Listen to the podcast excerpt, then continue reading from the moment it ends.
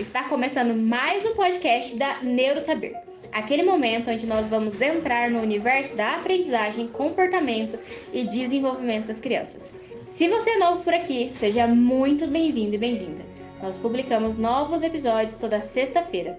Então, se você quer se atualizar, já tem vários episódios para você ouvir aqui no nosso canal. E hoje nós vamos falar sobre Meu filho tem TDAH. Será que eu tenho também? Quantas vezes você já fez essa pergunta depois do diagnóstico do seu filho? Ou até mesmo quantos dos sinais que você viu no seu filho você sabe que você tinha durante a sua infância e ninguém notou? E para falar sobre tudo isso com você, o Dr. Clay é o nosso convidado super especial. Então vamos lá? Nós vamos uh, falar sobre um assunto muito importante hoje, né? Vocês devem ter visto o tema. Meu filho tem TDAH. Será que eu tenho? Será que eu também apresento o transtorno? É, essa é uma pergunta muito importante fazer. E, sinceramente, os pais já estão começando a fazer essa pergunta há muito tempo. Sabe por quê? Porque muitos deles, ao se depararem com o filho tendo todos os prejuízos, todas as dificuldades que ele está tendo nesta idade, muitos pais começam a perceber que também tinham as mesmas dificuldades, que eram dificuldades muito parecidas ou até piores. Quantos pais chegam para mim e falam assim, doutor Clay, olha, eu reprovei de ano duas, três vezes, larguei escola, eu fui trabalhar, eu era, meu pai era, era sitiante, eu fui trabalhar no sítio, meu pai via que eu não dava conta, me tirou da escola e me colocou para trabalhar. São relatos muito frequentes. Outros relatos assim, doutor, eu não consegui estudar. Eu consegui chegar na faculdade, mas eu demorei três, quatro anos a mais do que meus irmãos. E na faculdade, doutor Clay, que dificuldade que eu tinha. E outros pais começam a questionar a sua vida hoje. Poxa, meu filho não termina, não conclui, não vê detalhes, é desatento, distraído, esquecido, e eu sou igual? E eu sempre fui assim. Outros não vão ter uma noção, uma memória tão nítida da infância, o que é comum em adultos com TDAH. Então eles vão começar a se lembrar da adolescência. Vão começar a ver que na época da adolescência eles também já tinham essas dificuldades. E isso não é nada surpreendente. E vou dizer para vocês por quê. Primeiro, porque o TDAH é um transtorno extremamente genético. 70 a 80% das pessoas que têm TDAH são TDAH por fatores geneticamente determinados. Nós sabemos que a chance de um pai ou de uma mãe de uma criança com TDAH ter TDAH é de 60 a 70%. Apesar do TDAH ter uma ascendência genética maior no sexo masculino, as mulheres também têm um índice relativamente elevado. Nós sabemos que muitos pacientes que apresentam TDAH, filhos, apresentam mães que apresentam o TDAH do tipo desatento, com muito mais frequência. São mães quietas, introspectivas, mas muito distraídas. E eram extremamente desatentas e distraídas na época em que estudavam. Muitas delas acabaram largando a vida escolar mesmo, porque não conseguiram ficar na escola, até porque sofriam muito de bullying. O bullying afetava de sobremaneira essas pessoas que muitas dessas mães largaram definitivamente a escola com muitos traumas, inclusive relacionados a esse bullying que sofreram na escola. E começavam a ver, começam a ver seu filho tendo o mesmo prejuízo, os mesmos problemas. Bom, esse é um fator que precisa ser investigado. E por que motivo? Você já conseguiu imaginar tratar uma criança com TDAH sendo você também uma pessoa que tem TDAH? Pessoas com TDAH esquecem, se perdem, não têm noção de hora, tempo, prazo, estimativa, têm dificuldade de automatizar as rotinas e as regras do todo dia. Como que eu vou educar o meu filho TDAH, tendo eu os mesmos problemas, as mesmas dificuldades? Para criar uma criança com TDAH, você precisa criar um ambiente que seja previsível, um ambiente organizado, um ambiente de cobranças de regras e rotinas. E quem tem, quem está por trás disso? O adulto, o pai ou a mãe. Se o pai ou a mãe ou ambos apresentam TDAH, como que eu vou conseguir conduzir o meu filho com TDAH? Segundo ponto. Muitos pais com TDAH não têm só TDAH, tem as comorbidades que o TDAH traz consigo: quadros depressivos, transtornos de ansiedade, transtorno de humor bipolar, distúrbios do sono, obesidade, problemas relacionados a tics, ou seja, outras questões que vão junto com o TDAH e fazem com que esses pais tenham ainda menos facilidade em lidar com o TDAH do filho e ajudar o filho. Terceiro ponto: pais com TDAH têm mais riscos de sofrerem instabilidades de relacionamento no casamento. Problemas de é, condução de regras e rotinas que são necessárias no processo de um casamento. E se o casamento vai mal, a condução dessa criança acaba ficando também mal. Acaba ficando claudicante, acaba ficando instável, ou nem sequer esse casal dá muita atenção para o filho com TDAH que precisa desta atenção. Se o pai já são, são separados, ambas as casas precisam falar a mesma língua. E como é que as casas vão falar a mesma língua se um dos pais, ou ambos os pais, tem TDAH. Então, muitas questões acabam se avolumando, muitos prejuízos acabam aparecendo, os desafios ficam triplicados, quadruplicados, quando um dos pais tem TDAH. E eu preciso alertar o pai ou a mãe que tem TDAH para tratar o seu TDAH também. Então, é muito comum, quando eu concluo, fecho o diagnóstico de TDAH, eu sempre pergunto aos pais: olha, vocês têm sintomas parecidos? Têm atitudes parecidas? Prejuízos parecidos? Porque eu tenho que averiguar.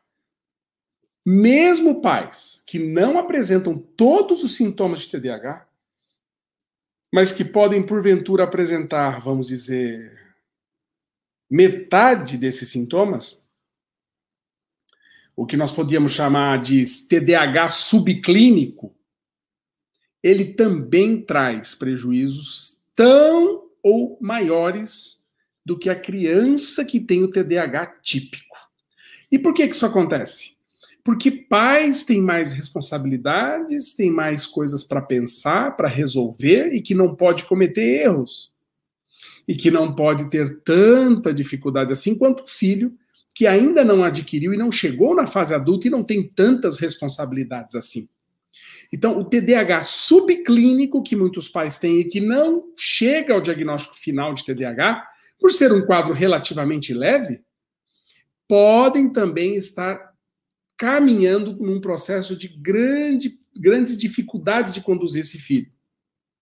Então é muito importante, sim, fazer o diagnóstico. Temos que entender também que a presença de TDAH é apenas uma questão.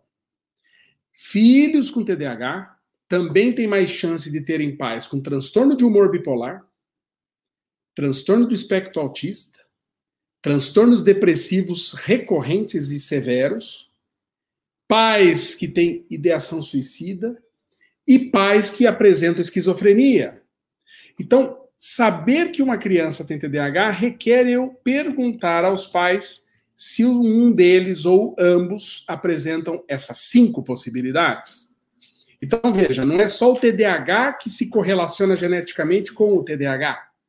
mas o TDAH pode ser também correlacionado geneticamente com pais que apresentam outros transtornos neuropsiquiátricos.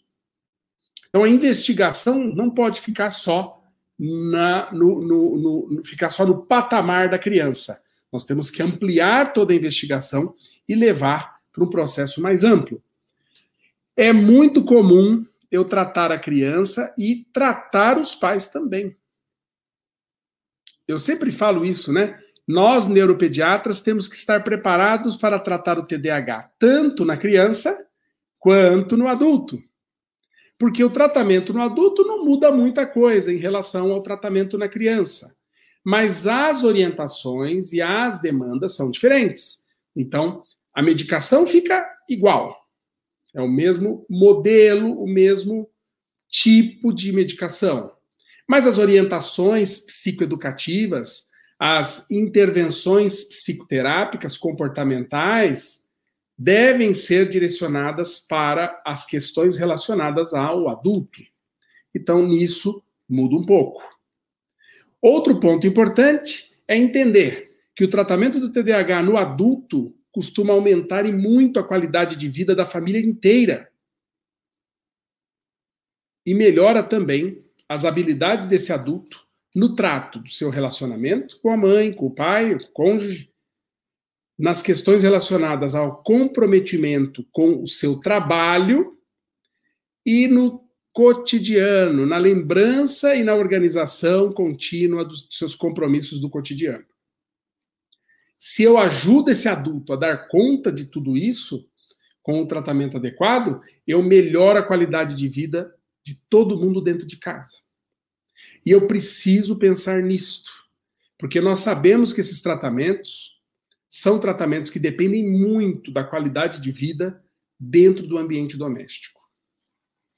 Adultos com TDAH perdem mais o emprego, sofrem muito mais é, situações de humilhações ou de perda de oportunidades, são pessoas que acabam tendo, na sua evolução profissional e pessoal, muitos obstáculos e que isso pode tirar o foco e atrapalhar o andamento desse adulto dentro da dinâmica da família.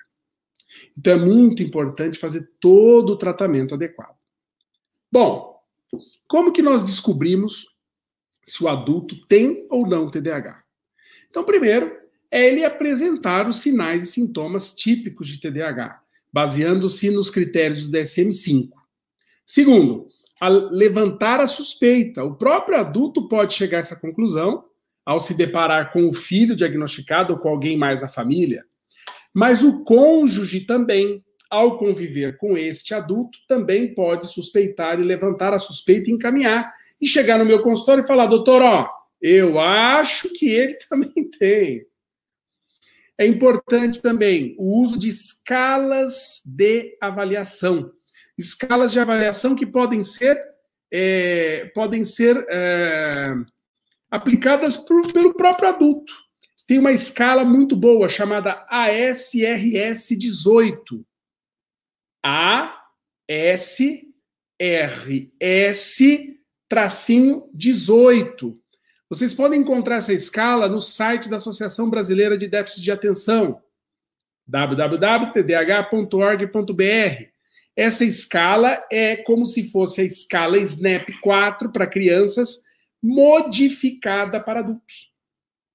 Então você pode ir lá e você mesmo responder. Isso, e se os níveis, as notas que vão sendo criadas de item após itens forem notas altas, notas de risco, você já pode levar para o médico e falar, oh, doutor, ó, eu tenho sintomas de TDAH e já fiz o SRS 18, olha, tá dando alto aqui, eu quero uma avaliação. E avaliação neuropsicológica também pode ser feita para avaliar as habilidades cognitivas que são boas nesse adulto e que não são tão boas nesse adulto. E aí fazer uma comparação é, com os aspectos neuropsicológicos que a gente já conhece do TDAH. Em adultos, pode ser que isso fique muito mais claro fazendo uma avaliação neuropsicológica. Então, não há exames para isso. Tomografia, eletro, esqueçam, esqueçam. O TDAH é um transtorno de comportamento e de performance cognitiva. Então, nós não usamos exames para fechar o diagnóstico, a gente faz uma bateria ampla de avaliação clínica, baseada em observação, relatos de quem convive com a pessoa, da própria pessoa, uso de escalas e avaliação neuropsicológica. Ok? Feito o diagnóstico, o tratamento se baseia num tripé básico: medicação, psicoterapia comportamental e psicoeducação. Eu aprendo a lidar com o meu TDAH para melhorar as condições de funcionalidade minha durante o dia a dia. Eu, e ao mesmo tempo, isso ajuda o filho, né? O uso de estratégias psicoeducativas para ajudar o filho e ajudar a si próprio. Eu mesmo, que tenho TDAH, eu tenho, uso meus caminhos, tá? O celular, por exemplo, tem sido um grande amigo meu. Ele me lembra das coisas, aqui tem sistema de notas, sistemas de agenda que me deixa ver a semana toda e poder me planejar direitinho. Lembrando que quem tem TDAH não tem noção de tempo, não tem noção de prioridade, não tem noção de urgência, não tem noção quase nenhuma de nada se não tiver o apoio de estratégias que o façam lembrar e que o façam ver tudo de uma forma ampla e detalhada no tempo e no espaço. Então, o uso de recursos visuais e concretos. E o celular com seus recursos, né? O próprio notebook com seus recursos, vários outros caminhos, ou ter uma excelente cônjuge ao seu lado, né? Ou um bom cônjuge ao seu lado para estar lidando ali os parâmetros. Tudo isso ajuda muito, né, Luciana? Ajuda muito, né? Exatamente. Já falei para ela que ela vai ganhar o Oscar daqui a um ano. O Oscar de esposa fantástica, né? Porque se não fosse ela, eu estaria em maus lençóis em relação a isso. Bom, quais são as medicações que o adulto, né, indicados para adultos? Os psicoestimulantes, metilfenidato, nome comercial, Ritalina, Concerta, Ritalina LA e lisdexanfetamina, o Venvance. São os dois de primeira linha. Mas como eu falei para vocês agora há pouco, é muito comum TDAH vir com comorbidades, especialmente no adulto. Então, geralmente, as comorbidades mais comuns no adulto, os transtornos de ansiedade, ansiedade generalizada, as fobias, né? Transtornos depressivos, transtornos de humor bipolar e os transtornos de sono, né? São os quatro mais comuns, tá? Mas tem mais de 30 comorbidades aí, médicas, neurológicas, psiquiátricas associadas ao TDAH, assim como tem as comorbidades relacionadas ao autismo, tem também as comorbidades relacionados ao TDAH. Inclusive, o autismo é uma comorbidade também do TDAH, tá? Então, a primeira dica que eu vou dar para as mães aqui, os pais, na... organizou a vida do seu filho, não tire as coisas do seu filho do lugar, tá? Senão ele vai se perder. Então, é muito importante ter isso. Muito bem, gente. Espero que vocês tenham gostado bastante, que vocês tenham curtido bastante esse conteúdo. Boa semana aí para vocês. Um grande abraço. E esse foi o nosso podcast de hoje. Do mesmo jeito que esse conteúdo foi interessante para você, com certeza ele será interessante para outras pessoas. Então, já clique em compartilhar, leva ele lá para os seus stories, marca o arroba da Neurosaber e todos os amigos que precisam saber do que falamos aqui hoje. Não esquece, toda sexta-feira temos um novo episódio. Sexta-feira que vem eu estarei te esperando aqui. Até mais!